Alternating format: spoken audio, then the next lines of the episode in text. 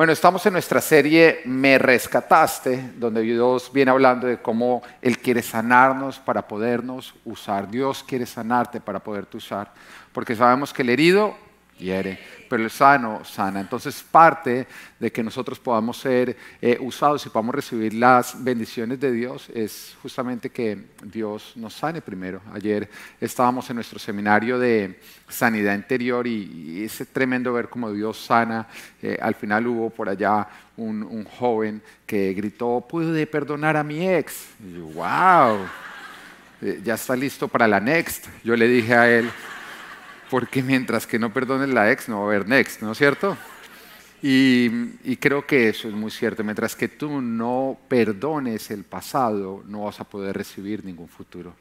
Mientras que tú no dejes ir lo de atrás, no vas a poder recibir lo de al frente. Eso es como eh, cambiar de zapatos. Si tú no te quitas los viejos y los dañados, no vas a poderte poner los nuevos. Si el Señor quiere quitarte todos los harapos viejos de dolor, de heridas, para poderte vestir con todo lo nuevo que Él tiene para ti. Y hoy quiero hablarte justamente de ¿Cuál es nuestra actitud? ¿Cuál debe ser nuestra actitud para poder recibir la sanidad de parte de Dios? Nos damos cuenta que Jesús, que es el mismo ayer, hoy y siempre, llegaba a ciertas poblaciones y en algunas sanaba a todo el mundo, en otras simplemente sanaba a unos cuantos, en otras no producía sanidades. O sea, ¿por qué? ¿Tú crees que Jesús llegaba y decía, hoy, hoy tengo jartera de sanar? Entonces, ¿qué era lo que variaba?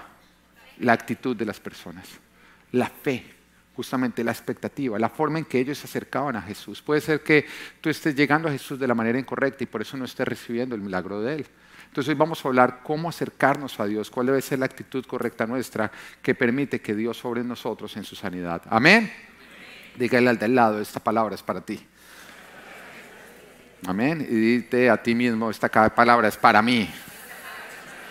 Amén. Entonces, bueno, dice Marcos capítulo 8, versículo 22 y 26, dice, cuando llegaron a Bethsaida, algunas personas le llevaron un ciego a Jesús y le rogaron que lo tocara, diga tocara.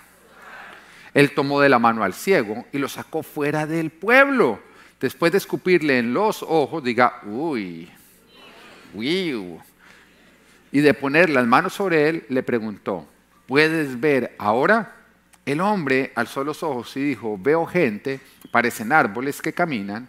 Entonces le puso de nuevo las manos sobre los ojos y el ciego fue curado. Recobró la vista y comenzó a ver todo con claridad. Jesús lo mandó a su casa con esta advertencia. No vayas a entrar en el pueblo. Diga el de al lado, no vaya a entrar en el pueblo. Amén nos damos cuenta que Jesús está acá sanando un ciego, pero antes de sanarlo 100% ocurre un proceso. Le llevan al ciego y le dicen, pon las manos sobre él. Jesús en ese instante no los obedece, sino que toma la mano del ciego y lo saca del pueblo, o sea, lo saca de las personas que le habían llevado a Jesús, ese ciego, para que él lo sanara. Amén. Lo saca. Después de haberle sacado, hace algo que puede parecer un poco desagradable, que es que le escupe cualquiera podría decir, bueno, si no lo quiere sanar, por lo menos no lo humille o no. ¿Mm? Y cuando después le dice, puedes ver, él llega y dice, veo a los hombres como si fueran árboles. Y después de eso el Señor vuelve a orar por él y dice, ahora sí veo con claridad. Para después decirle, no vuelvas a entrar al pueblo del cual yo te saqué. Y uno cuando ve todo eso, uno dice, ¿por qué el Señor no simplemente lo tocó, lo sanó y lo despidió? Como en muchas otras oportunidades ocurrió. Todo ocurrió porque Dios lo hizo a través de un proceso. Dios obró a través de un proceso. Y lo hizo para que nosotros entendiéramos todo el proceso que tiene que ocurrir en nosotros para que Él pueda orar con esos milagros de sanidad y pueda respondernos a esas necesidades a las cuales nosotros le estamos viniendo a rendir a Él. Amén. Entonces quiero que vayamos paso a paso. Primero, Marcos 8:22 dice, cuando llegaron a Bethsaida, algunas personas le llevaron un ciego a Jesús y le rogaron que lo tocara. Le rogaron que lo tocara. Así que el punto número uno es acércate a Dios para rendir tu situación, no para imponer tu voluntad. Acércate a Jesús para rendir tu situación, no para imponer tu voluntad. Ahora, ¿por qué lo digo? Porque nos damos cuenta que cuando llegaron a traer el ciego, le rogaron que lo tocara, no lo rogaron que lo sanara. Tú te das cuenta que llegaron a donde Jesús y ni siquiera le dijeron, te rendimos a este ciego por favor sánalo, sino que le estaban diciendo la forma como tenía que sanarlo. Le estaban imponiendo a Jesús la respuesta o la forma como él tenía que proceder. No estaban rindiendo situación, sino que le estaban diciendo a Jesús cómo tenía que solucionarla. En otras palabras, Jesús, tengo un problema y te lo traigo para que lo soluciones así. Señor, quiero un esposo, pero, pero, pero este. A pesar de que es un guache, no viene a la iglesia, ese. Ese es el que yo quiero. si tiene una soltera al lado suyo, terca, métele el codo. Donde no se le permite a Jesús que Él escoja porque tú ya decidiste por Jesús. Señor, quiero un trabajo, quiero un ministerio, eh, quiero una casa, quiero papeles, vete tu necesidad. Donde tú no vienes a rendirle la necesidad, sino vienes a imponerle a Jesús cómo tiene que resolver dicha necesidad. En otras palabras, te involucro en mi necesidad, pero yo soy quien guía hacia la solución. Jesús nunca va a dejar que tú lo guíes, porque Él es Dios. Él es quien muestra el camino. Y hay muchos que hacen lo contrario de lo que Jesús nos enseñó a nosotros en Getsemaní. Getsemaní, el Señor tenía que enfrentarse a la voluntad del Padre, que no era una voluntad agradable. Porque el Padre ya le había revelado a él que él tenía que ir a la cruz, que tenía que ser traicionado, que tenía que ser abandonado por los suyos, que tenía que ser juzgado de una manera injusta, que tenía que después ser torturado y morir en la cruz por nuestros pecados. Y Jesús lo sabía, estaba en Getsemaní esperando el momento en que vinieran a apresarlo.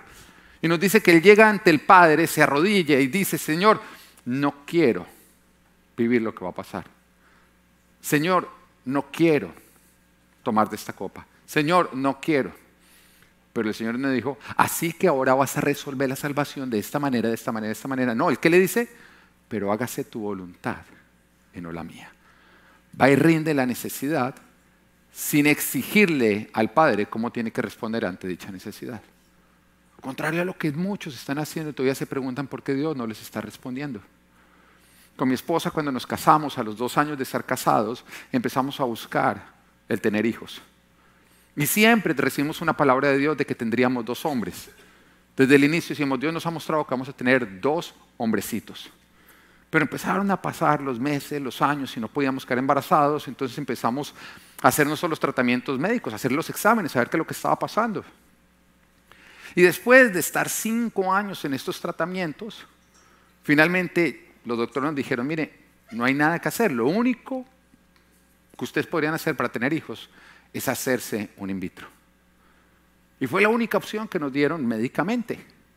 Entonces con mi esposa decidimos ayunar y preguntarle a Dios y cuando estábamos en el ayuno, mis papás vinieron y nos dijeron, mire, nosotros queremos regalarles el in vitro. O sea, la provisión económica llegó. Un in vitro es muy costoso, pero teníamos, no nos íbamos a tocar endeudarnos, porque yo creo que si tú te endeudas, yo creo que las deudas no, no deben ocurrir en la vida del cristiano.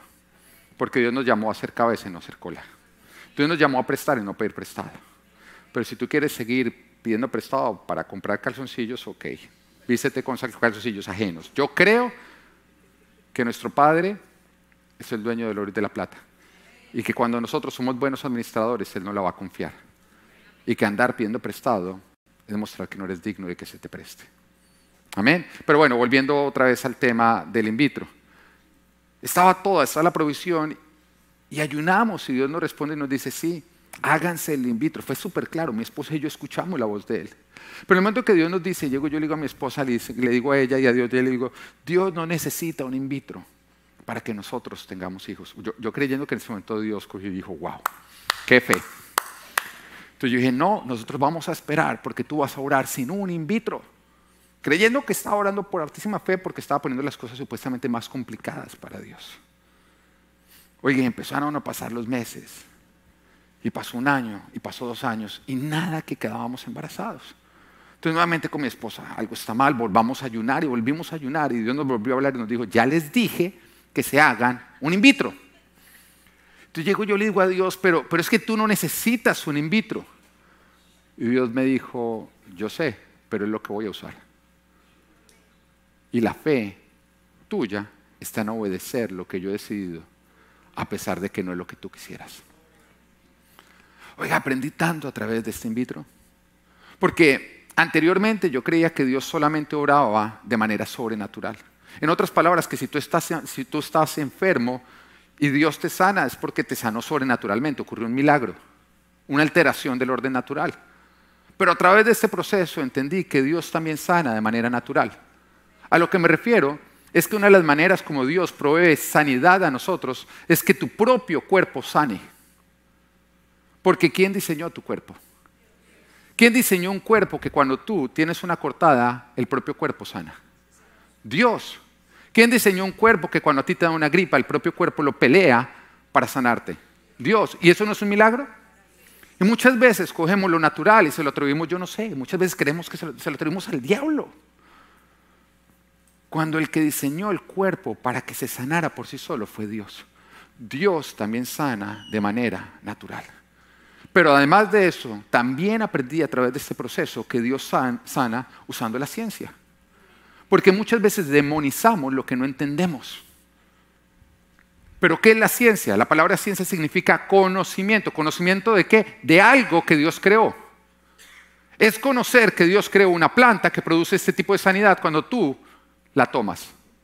Es entender que tu cuerpo funciona de esta manera y que a través de este procedimiento se puede corregir a lo que no está funcionando. Es conocimiento de lo que Dios creó. Y la palabra de Dios dice que ciencia, conocimiento brotan de sus labios. En otras palabras, todo adelanto científico del hombre es revelado por Dios. Y tuve que hacer todo este proceso para entender que Dios obra aún lo que nosotros creemos que Él no está obrando.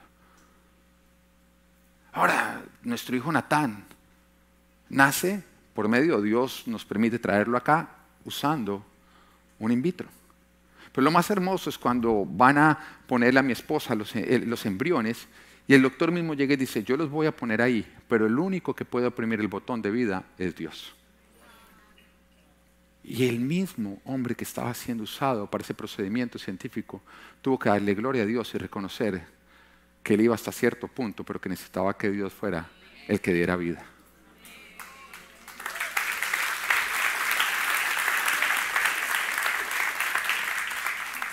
Nace Natán, un año después mi esposa se va para un eh, chequeo del doctor y cuando le están chequeando le dicen, pero tú estás embarazada. Y de ese embarazo nace nuestro hijo Abel. Esta vez no por medio de un in vitro, sino que Dios obró de una manera sobrenatural. Entonces Dios me dijo, así también lo puedo hacer. Pero a través de esto yo entendí que a Dios no se le llega a imponerle cómo Él tiene que obrar, sino a rendirnos para que Él obre.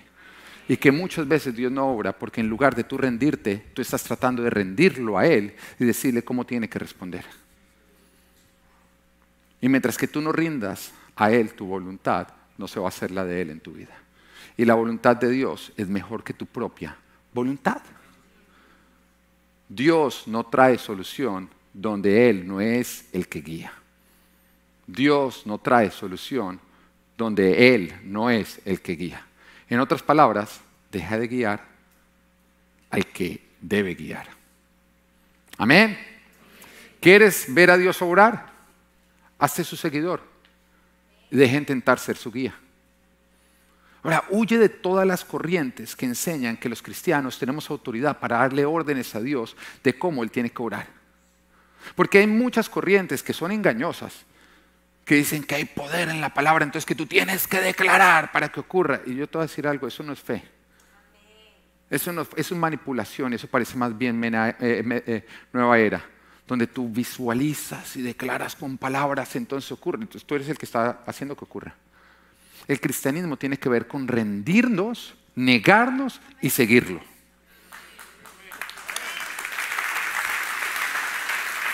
Jesús no dijo, el que quiera hacerme discípulo, que en mi nombre me dé órdenes.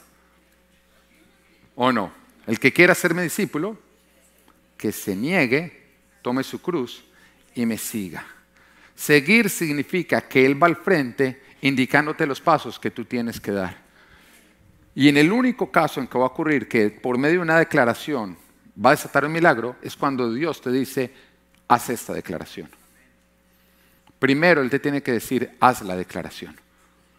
Cuando Elías cerró los, los, cielos y dejó de llover por tanto tiempo, no fue como que Elías dijo y se levantó malas pulgas dijo, cierra los cielos. Y entonces Dios dijo, me tocó porque Elías dijo. El Espíritu Santo de Dios le dice a Elías, Elías habla, responde. Y Jesús mismo le lo dijo, todo lo que yo digo, primero se lo he escuchado decir al Padre. Él siempre iba obrando detrás de lo que el Padre le iba mostrando. Así que tú adelantarte a Dios usando su nombre es salirte, es dejar de ser discípulo y es pretender ser guía. Y no vas a ver milagros. ¿Quieres ver milagros? Siga a Jesús. No trates de ordenarle. Y todo lo sobrenatural arranca con una persona que se rinde y obedece lo que Dios le dice. Nos cuenta el Antiguo Testamento la historia de Naamán. Naamán era un jefe del ejército de Siria quien sufría de lepra, una enfermedad incurable. Y entonces, escuchando la fama de Dios en Israel y de un profeta que Dios estaba usando, decide ir a buscar a este hombre, a este profeta Eliseo, y a pedirle que lo sane.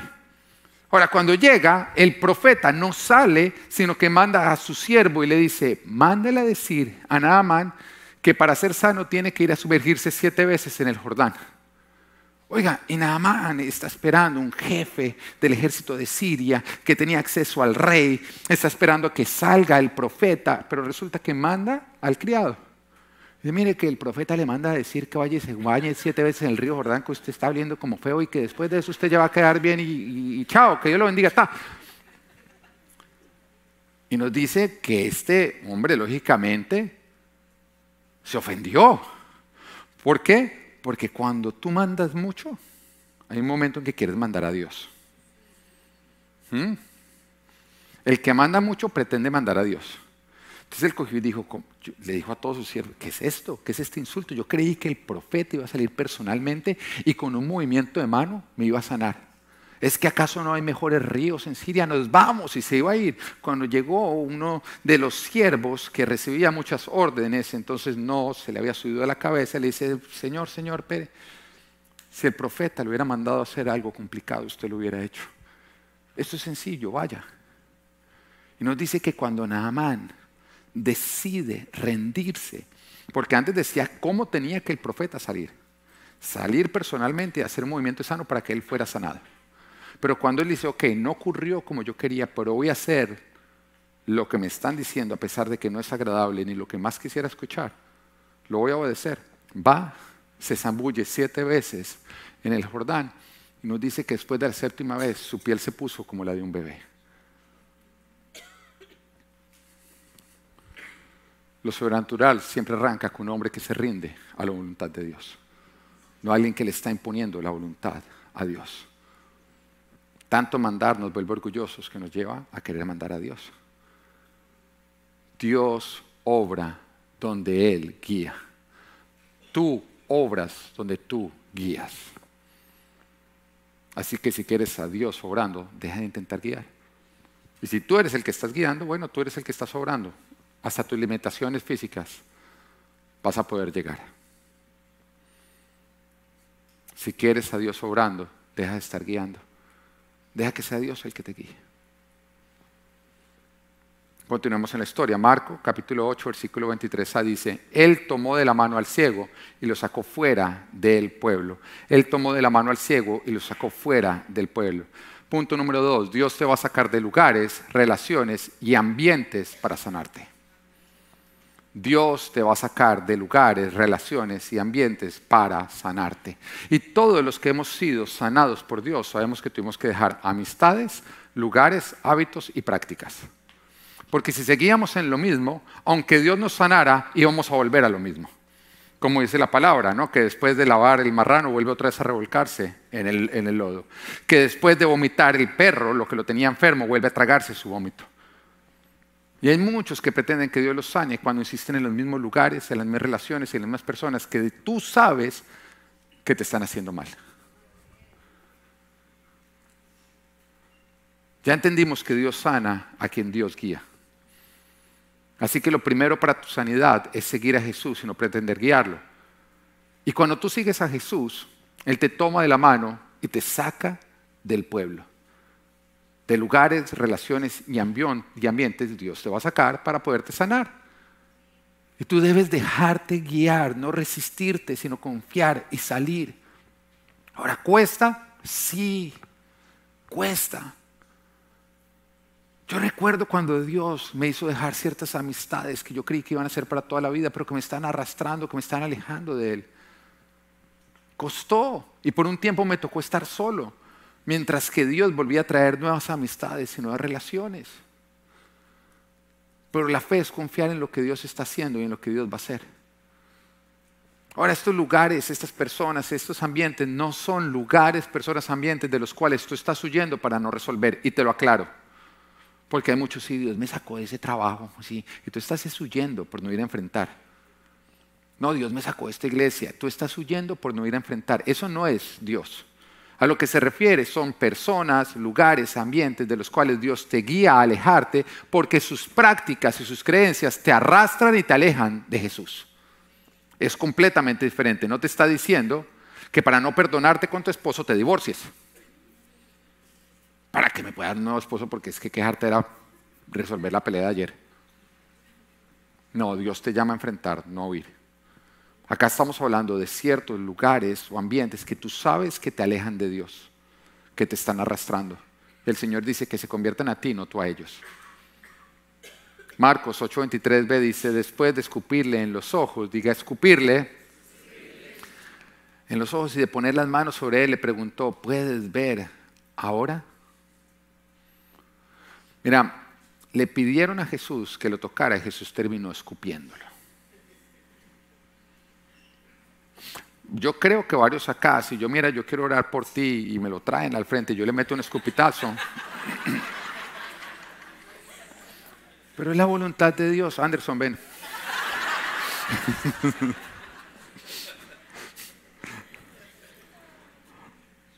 Lo que nos lleva al punto número tres, Dios obra como Él quiere. Debemos confiar, aunque no sea agradable su método ni lo que nosotros esperábamos. Dios obra como Él quiere, debemos confiar, aunque no sea agradable su método ni lo que nosotros esperábamos. Mira, fe no es confiar cuando tú estás de acuerdo o es agradable lo que Dios ha decidido. Hay muchas cosas que Dios te va a indicar a ti ser que son desagradables, como un escupitazo. Fe es confiar, aunque no entendamos, y aunque lo que Dios nos está diciendo que hagamos no sería lo que nosotros elegiríamos. Nadie hubiera elegido ser sanado con un escupitazo. ¿O no? De todas las maneras en que Jesús sanó, a este le tocó la peor. ¿Por qué no puede ser como ese que le pusiste las manos? ¿Por qué no puede ser como ese que simplemente tú diste la orden y ocurrió? ¿Por qué tuvo que ser con un escupitazo en el ojo? Porque, porque de pronto te pasa a ti. Que tú ves a alguien pidiendo algo y parece que Dios le respondió exactamente como él quería, pero a ti te tocó el escupitazo en el ojo. ¿Ah? ¿Por qué? ¿Por qué? ¿Por qué ese desgraciado si recibió el milagro como yo lo quería y a mí me está tocando la manera difícil? Tú sabes que te ha pasado. ¿O no? ¿Mm? Hay algunos acá que dicen, yo soy escupitazo en escupitazo.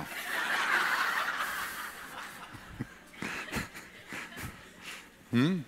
Como si Jesús disfrutara. Venga, ahí está pidiendo en el olvido de escupir, ¿no? Confía. Vemos el caso de Naamán. Si a Naamán no le tocó como él quería, fue desagradable, fue humillante, le requirió de hecho desnudarse enfrente de todos sus hombres. Estamos hablando de un hombre que tenía su armadura, que tenía todos sus reconocimientos militares, que siempre estaba cargando sobre él su orgullo. Le tocó mostrar lo más penoso de él, su lepra, en frente de todos sus hombres. Siete veces le tocó estar desnudo porque cuando se bajaba el río tapaba su desnudez, pero cuando salía todos la volvían a ver. Siete veces haciendo lo que él no quería. Les contaba a nosotros con respecto al in vitro. Lo más complicado no fue hacer el in vitro. Lo más complicado fue el proceso donde a mí me tocaba ponerle inyecciones a mi esposa varias veces al día en el mismo lugar y ver cómo se le llenaba de tantos hematomas que ya ni siquiera había un lugar donde ponérselo sin hematoma. Y cada vez que yo le veía sentía que la estaba lastimando porque le veía toda su barriguita llena de moretones. Adicionalmente, la primera, el primer in vitro que nos hicimos, quedamos embarazados y perdimos ese embarazo. Eso fue un escupitazo. El segundo que hicimos, unos meses más adelante, volvimos a quedar embarazados al mismo tiempo que José y Daniel al oír de la alabanza quedaron embarazados y siendo tan cercanos a ellos decíamos, vamos a compartir embarazos. Y el de ellos progresó y nosotros perdimos también ese embarazo. ¡Wow! ¡Qué escupitazo! Costó. Recuerdo que ni siquiera me dio tristeza, me dio ira. Me dio tanta ira porque además ni siquiera fue como que nos llamaron a contar, nos dejaron un mensaje de voz contándonos que habíamos perdido el embarazo. Y cuando tú estás en el mall almorzando y de pronto un mensaje de voz y lo oyes y dices su embarazo se perdió, los exámenes ya salieron, a ti te da ira. Pero no te da ira con ellos, te da ira con Dios. Yo recuerdo que yo llegué a la casa y yo decía que nadie me mire mal de aquí a la casa, por favor, porque la espiritualidad no me va a dar caminaba en la carne, apenas llegué a la casa, me metí a la cocina y cogí un frutero de vidrio y cogí lo tiré hacia el piso. ¡Para! Yo quería romper algo. Yo sé lo que ustedes dicen, tiró el frutero. Sí, no me sentí mal, me sentí orgulloso de haberlo hecho.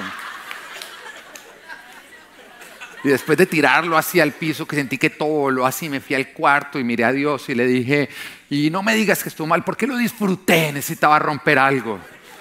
Y que tengo que ahora ir a limpiar ese reguero, pero no me importa, lo voy a ir a limpiar. Y me di media vuelta y llegué y no se había roto el florero, el, frutero. Eso sí, había volado banano por todo lado. Fue un escupitazo.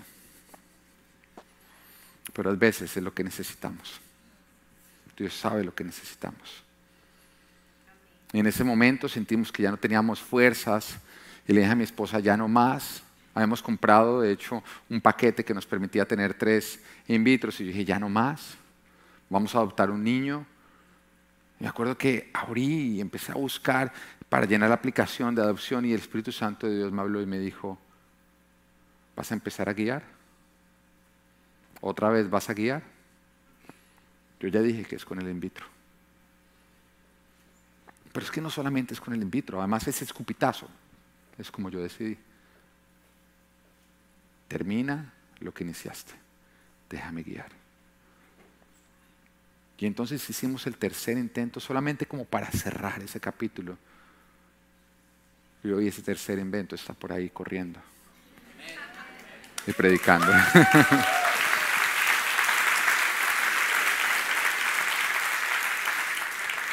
Isaías 55, versículo 8 9 dice, porque mis pensamientos no son los de ustedes, ni sus caminos son los míos, afirma el Señor. Mis caminos y mis pensamientos son más altos que los de ustedes, más altos que los cielos sobre la tierra. O sea, Jesús está diciendo, sus pensamientos es, tócame. Mi pensamiento es, te escupo. Eso es más profundo de lo que tú crees. Porque nuestros pensamientos siempre es lo fácil, lo sencillo y lo agradable. Lo de Dios es lo que va a producir algo bueno en ti. Y nadie crece en medio de la comodidad. Tu propósito, tu pensamiento y tu camino es obtener. El de Dios es que crezcas. Es que es buen fruto. Es que florezcas. No esperes que Dios obre como tú obrarías. Y no te asustes cuando Dios obre de una manera como tú no obrarías. Confía en el que sabe el camino, porque Él es el camino. Marcos 8:24 dice, el hombre alzó los ojos y dijo, veo gente, parecen árboles que caminan. Oiga, recibe el escupitazo y el Señor le dice, ahora qué ves? Y dice, Veo hombres, parecen árboles que caminan. Ahora, muchos estudiosos de la Biblia creen que lo que pasó fue que Jesús se quedó corto en su milagro. En otras palabras, que dijo, uy, le puse el voltaje equivocado y me equivoqué, voy a necesitar un segundo intento. O sea, muchos creen que Jesús dijo, ups, se me chispoteó, necesito hacerlo dos veces. Pero Jesús es perfecto. O sea, nosotros necesitamos primer intento, segundo intento, tercer encuentro para que más o menos quede. Jesús al primero hace que todo quede perfecto. Eso no fue una equivocación, no fue como que Jesús dijo, ok, dime otra oportunidad a ver si no meto las patas. Es que no leí muy bien el manual de cómo hacer milagros. Entonces, ¿qué fue lo que pasó? La Biblia se refiere a los árboles como hombres. Cuando nosotros veamos bíblicamente el significado que Dios le da a un árbol, ¿qué es? Al de un hombre. De hecho, Jesús nos dice a nosotros, hablándonos de cómo nosotros vamos a saber quién es un verdadero creyente, nos dice, por sus frutos los conocerán. Normalmente el hombre diría por su apariencia, ¿no? Y dice, este se ve más saludable, pero Jesús dice, no, mira sus frutos. Porque un árbol bueno da un buen fruto. Un árbol malo no puede dar un buen fruto. Así que también lo que era lo que estaba ocurriendo, lo que estaba ocurriendo es que Jesús primero le estaba abriendo los ojos espirituales. Porque si este hombre primero no veía las cosas como Dios las ve, no iba a poder ser sanado y valorar su sanidad. Y te voy a dar un ejemplo. Recuerdo un amigo que yo lo empecé hace años atrás, cuando no era pastor, iba a la iglesia, lo empiezo a llevar conmigo y le empieza a experimentar todo lo de Dios, pero sin que se le abrieran sus ojos. Y de pronto hubo cosas, hábitos que simplemente no pudo continuar haciendo. Dios se los quitó de su vida. Entonces ya iba a las fiestas, no las disfrutaba, iba a tomar trago, ya no le gustaba emborracharse. Y él me decía, no sé qué me está pasando, ya no me gusta el trago. Y yo lo veía como, wow, bravo, Dios se quitó esa adicción. ¿El qué? Yo cuando le dije que me la quitara. Oye, y peleó, peleó, peleó y tomó trago hasta que me acuerdo que una vez finalmente se emborrachó y dijo, volví a ser el mismo. A lo que me refiero es que si tú no ves las cosas como Dios, tú no vas a valorar lo que Dios está haciendo en tu vida ni de lo que te está liberando.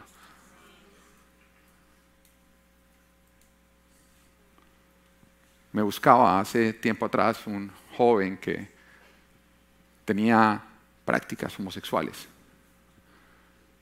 Y entonces cuando me busca para contarme su situación, yo le abro la verdad de Dios. Dios no te creó así, es simplemente una práctica pecaminosa. No, pero es que yo nací así, yo nací de esta manera, es que Dios me hizo así. Yo dije, mientras que tú lo veas de esa manera, Dios no te va a poder sanar. Porque imagínate si Él cree que Él nació así y un día se levantara y no la traen los hombres, sino empiezan a traer las mujeres, ¿el qué va a sentir? No que Dios lo sanó. No que Dios lo liberó, sino como que Dios le robó algo. Lo primero que tiene que hacer Dios para sanarte es dejarte ver las cosas como Él las ve. La palabra de Dios dice, conocerán la verdad y los hará libres. Cuando tú eres, estás engañado y ves como bueno algo que te hace mal, si Dios te lo quita, tú vas a creer que Dios te está haciendo daño. Y por eso lo primero que Dios hace para sanarnos a nosotros es dejarnos ver las cosas como Él las ve, de acuerdo a su palabra.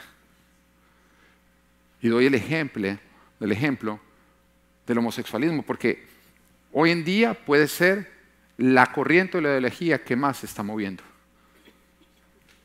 Y digo ideología porque han buscado científicamente y nunca han encontrado el gen gay. Cuando buscan científicamente, sigue siendo cromosómicamente o XX o XY, no hay nada diferente. Por lo tanto, no hay ninguna prueba científica de que alguien nazca homosexual. Entonces, ¿en qué se basa toda esta ideología? En que varios defienden una verdad de acuerdo a sus propias vivencias. O sea, es una ideología, es una religión que se quiere imponer como verdad, simplemente por la presión de un grupo que la defiende.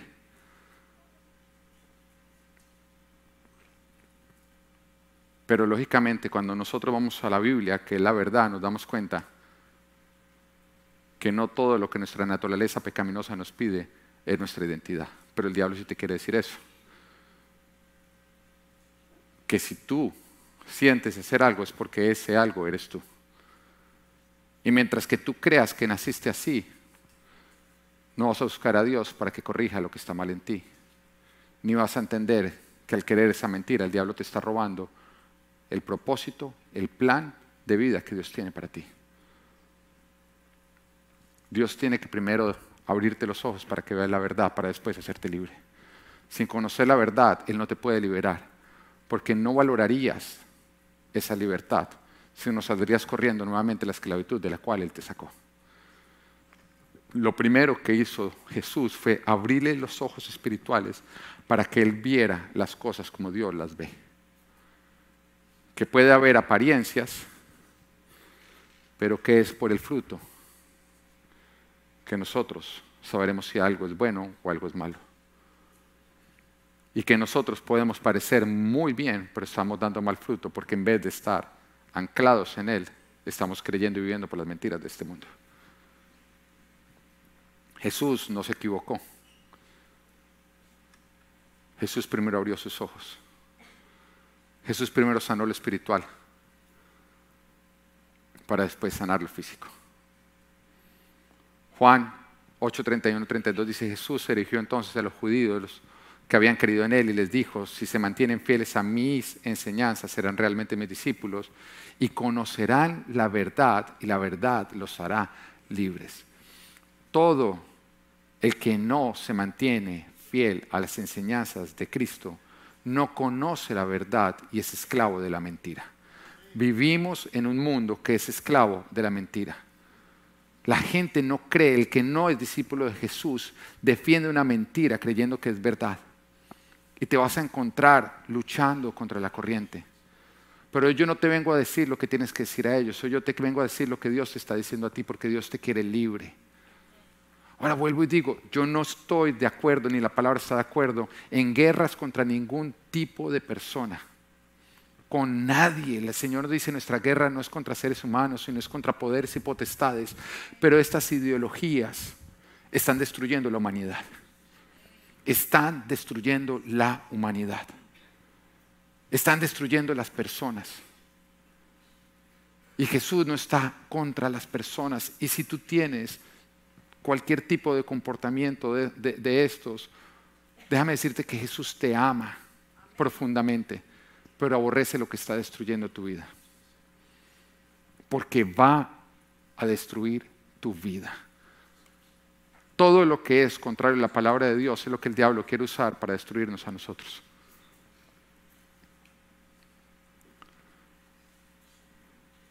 El que es ciego, al igual que este mundo, va a ser cautivo de sus mentiras. Ahora, ¿qué es mentira? Todo lo que va contrario a la Biblia. La Biblia es la verdad, Jesús es la verdad. Ahora, este mundo define como bueno y como malo lo que es contrario a la Biblia. Este mundo reorganiza lo que Dios creó, saltándose el orden bíblico. Pero mientras que tú creas lo que el mundo está diciendo, vas a ser cautivo del mundo. La verdad no es lo que nosotros nos enseña la televisión, no es lo que nos enseña Disney, Netflix o los billboards que hoy en día estamos mostrando en este, en este mes. La verdad es lo que dice Dios. Y mientras que tú no lo veas, vas a creer lo que el diablo te está diciendo y no vas a poder ser liberado con la verdad que Dios te quiere mostrar.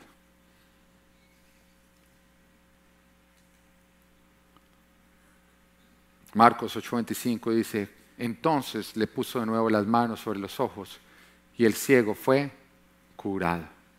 Recobró la vista y comenzó a ver todo con claridad. Yo sé que cuando yo predico estos temas, hay personas que se levantan y se salen. Con mi predicar, yo no quiero ofender a nadie, pero tampoco quiero agradar a nadie. Yo quiero hablar la verdad.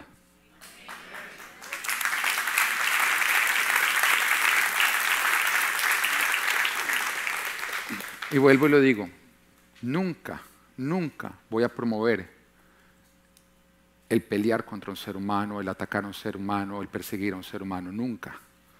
Yo no tengo problema con los hombres porque la Biblia no tiene el problema con los hombres. Pero lo que no voy a permitir es que esas prácticas que la palabra de Dios dice que son malas sean enseñadas a mis hijos como si fueran buenas. Porque yo no quiero que mis hijos sean destruidos por la mentira. Y porque en esta misma iglesia hemos visto personas que venían con confusión y que al oír la verdad se hacen libres y ahora viven su vida con libertad. Entonces sé que algunos se pueden ofender y no volver, pero hay otros que están escuchando la verdad, se abren sus ojos y entonces Jesús los sana. Y es lo que voy a seguir haciendo. Estás en una iglesia donde se habla la verdad, donde se habla lo que Dios quiere decir, no lo que tú quieres escuchar. Cuarto punto, Jesús sana. Acá nos damos cuenta, o acá es cuando Jesús responde a la necesidad que tú rendiste. Pero quiero hasta este punto aclarar. El primer paso de pronto nuestro es venir a decirle a Jesús cómo tiene él que responder. Pero es primero nos lleva a decir, no me guíes, déjame guiar. Y entonces te toma de la mano y te saca de aquello, de imponerle a Jesús cómo tiene que orar. Tú ya decidiste, ok, Señor, yo no voy a imponer a ti mi voluntad, yo no te voy a decir cómo tienes que responder, yo simplemente voy a rendir mi necesidad, tengo ceguera. Mete ahí en la ceguera cualquier tipo de necesidad con la cual tú estás llegando delante de Dios. Esto es, una vez que tú lo has rendido, el Señor empieza a orar a su manera y con su método, aunque no sea agradable para ti. Pero cuando tú no lo resistes, sino te rindes, el Señor después te va a permitir ver las cosas a través de sus ojos, de acuerdo a su palabra. Cuando tú no lo resistes, sino decides empezar aceptar su palabra como la verdad, vas a ver todo y vas a ser libre. Y una vez que tú caminas en la libertad de ver todo con claridad, el Señor te sana. Cambia tu vergüenza por una doble porción. Cambia tu humillación por una honra. Te sirve un banquete en presencia de tus enemigos. Se glorifica a través de tu vida. Si tú te rindes a Jesús, Jesús va a orar. En Hebreos 8:13 nos dice Jesucristo es el mismo ayer, hoy y por los siglos. Y yo quiero que tú le repitas, Jesucristo es el mismo ayer, hoy y por los siglos. Cuando nosotros miramos los evangelios y vemos como Jesús sanaba leprosos, sanaba ciegos, resucitaba muertos, esos evangelios no nos dicen lo que Jesús hizo, nos dicen lo que Jesús hace, porque Él es el mismo. ¿Lo entiendes? Cuando tú lees la Biblia, tú no estás leyendo un libro histórico, tú estás conociendo al Dios eterno, al que no cambia. Nosotros cambiamos, los tiempos cambian, pero Dios no cambia. El cielo y la tierra pasarán, pero mi palabra jamás pasará. La Biblia no es un libro antiguo, tampoco es un libro moderno, es un libro eterno. Que a pesar de los cambios, del cambio de los tiempos, sigue siendo el mismo y sigue aplicando para lo mismo. Eso quiere decir que si Jesús obró, Jesús obra hoy en día. Rinde tu situación y Él va a orar. Si tú permites que Dios haga en ti todos estos procesos, Dios va a responder y va a orar. Marcos 8:26 dice Jesús lo mandó a su casa con esta advertencia. Dígale al del lado, advertencia. Pero mira lo que está pasando. Ya había recibido su milagro. Ya había recibido lo que él quería. Y Jesús, antes de despedirlo, le advierte algo. ¿Usted sabe qué es que le advierten algo? Es, no vaya ni por el chirazá. ¿O no? Advertencia es, si tú no haces esto, las cosas no van a terminar bien. Puede ser que en este momento que has recibido tu sanidad todo sea perfecto, pero si tú no sigues esas instrucciones vas a perder lo perfecto. Y dice, Jesús lo mandó a su casa con esta advertencia no vayas a entrar en el pueblo. No vayas a entrar en el pueblo. Se me dijeron un poquito y el de lado, no vaya a entrar en el pueblo. Quinto y último punto, punto. Cuida tu sanidad. No vuelvas atrás. Cuida tu sanidad, no vuelvas atrás. Ten cuidado con los egiptos. Ten cuidado con aquellos lugares de los cuales Dios te ha sacado. Ten cuidado con dichos lugares cuando Dios ya te ha sanado. Porque el enemigo los va a usar para robarte lo que Dios, para robarte lo que Dios te ha dado, para que vuelvas a ser esclavo. Ahora los egiptos siempre nos van a llamar la atención, sobre todo en tiempos de prueba, en desiertos y en tiempos de espera. Y por eso el diablo los va a usar para intentar robarnos. Pero cuando tú vuelves atrás de donde Dios te sacó, tú vas a caer más bajo que de donde Él te sacó. Cuando Dios te sana, te libera, y te saca de dicho lugar y después de eso te da tu sanidad. El diablo te va a tentar con desiertos y con, en los desiertos con Egiptos pasados para que el buscar que tú vuelvas atrás te vuelva a robar lo que Dios te dio. Pero cuando tú vuelves del lugar de donde Dios te sacó, tú no vas a volver a ese lugar, sino vas a caer más bajo. La esclavitud de la cual Dios te sacó no se va a comprar a la nueva a la cual tú te estás metiendo. ¿No me crees? Pastor, muéstremelo bíblicamente. Ok, gracias por preguntar. Segunda de Pedro 2.20. Si habiendo escapado de la contaminación del mundo por haber conocido a nuestro Señor y Salvador Jesucristo, vuelven a enredarse en ella y son vencidos, terminan en peores condiciones que al principio. No existe tal cosa como volver atrás. Atrás es mucho más atrás. Y por eso una vez que Jesús te ha sanado, te ha liberado, te ha sacado de Egipto, el diablo va a tentarte con volver atrás. Porque no será atrás, será mucho más atrás. En Jesús hay vida. Lejos de Jesús hay muerte. No importa lo mucho que el diablo te tiente, lejos de Jesús solamente vas a encontrar muerte, no va a haber esperanza. Las cosas no van a mejorar. Si Dios ya te ha alcanzado, no le sueltes la mano. Esto es, me rescataste, me guías a mi sanidad y que Dios te bendiga.